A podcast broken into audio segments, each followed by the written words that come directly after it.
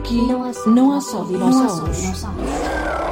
14 de fevereiro é uma data conhecida pelo Dia dos Namorados ou o Dia de São Valentim. Isto em homenagem a Afrodite, a deusa grega do amor e do prazer, da beleza e da fertilidade.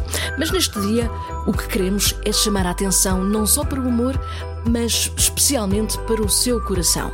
Celebram-se todos os anos, neste dia 14 de fevereiro, o Dia do Doente Coronário. A data foi oficializada pela Fundação Portuguesa de Cardiologia e comemora-se por todo o espaço da comunidade europeia. Fica a dica, neste dia, além de cuidar dos afetos, cuide também da boa saúde do seu coração.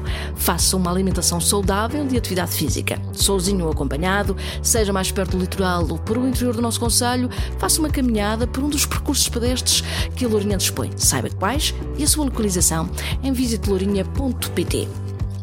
Sexta-feira, 17 de fevereiro, sugerimos-lhe cinema. Às nove e meia da noite são premiados Best of Cinema 2022 para ver no Centro Cultural Dr. Afonso Rodrigues Pereira. A entrada é livre, uma ótima oportunidade para ver alguns dos filmes galardoados na última edição do Festival Internacional de Cinema de Animação de Espinho.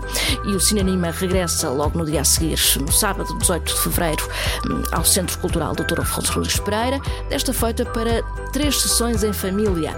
Às três da tarde para as idades entre os 13 e os 9 anos, às 4 e um quarto dos 10 aos 15 anos e às 5 e meia para idades entre os 15 e os 18 anos. Sábado à tarde, sessão de famílias do Cinanima no Centro Cultural Dr. Afonso Rodrigues Pereira.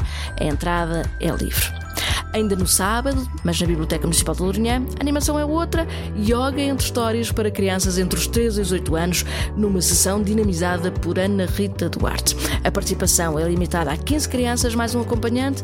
Inscrições pelo telefone 261 410 133 ou pelo e-mail biblioteca.cm-lourinha.pt. Sabe que ontem se assinalou o Dia Mundial da Rádio?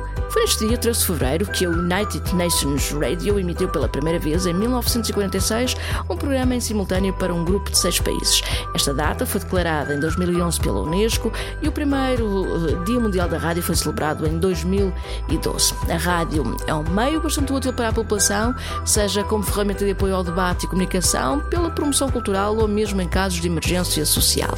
Na Lourinhã existe uma rádio local operar na frequência 99.0 FM e de nome Rádio Rádio Clube da Lourinhã. Pode também ouvir a emissão online em www.rcl99fm.pt.